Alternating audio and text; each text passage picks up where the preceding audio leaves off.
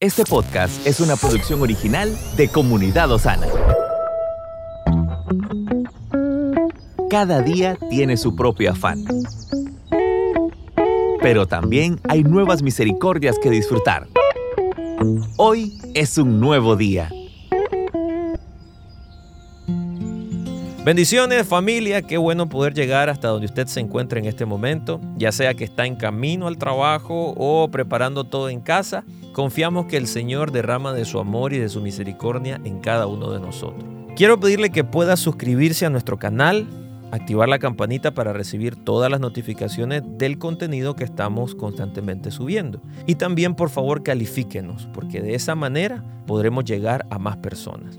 Hoy quiero compartir con usted una meditación que lleva por título Quien tiene a Dios como estándar. David vivía centrado en Dios y lo conocía de manera correcta. Por eso cada vez que pasaba algo en su vida, él buscaba la presencia del Señor, discernía y tomaba decisiones comprendiendo el corazón de Dios en vez de decir, Dios, esto es lo que siento, así que convénceme. De esta forma el corazón de Dios era el estándar de David porque lo conocía bien. La fe no se trata de tener como referente mi intención, mi ambición o mis pensamientos, sino que se trata de tener como estándar la palabra y el plan de Dios. Además consiste también en confiar en Él, que es el dueño de toda nuestra vida, porque de esa manera maduramos hasta convertirnos en esa vasija inmensa para el mundo cuando aceptamos como estándar a Dios y nos aferramos a Él.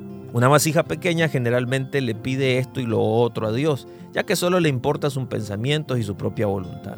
Sin embargo, una vasija amplia lleva allí el pacto, la promesa, la providencia y el reino de Dios. En el momento en que lo hace, desaparece el ser que es como una pequeña vasija y revela la grandeza del que se parece a Dios. La bendición no es la falta de aflicción durante la vida, lo importante es ser una vasija aún más grande, a pesar del sufrimiento y la tristeza, aferrándose al pacto de Dios.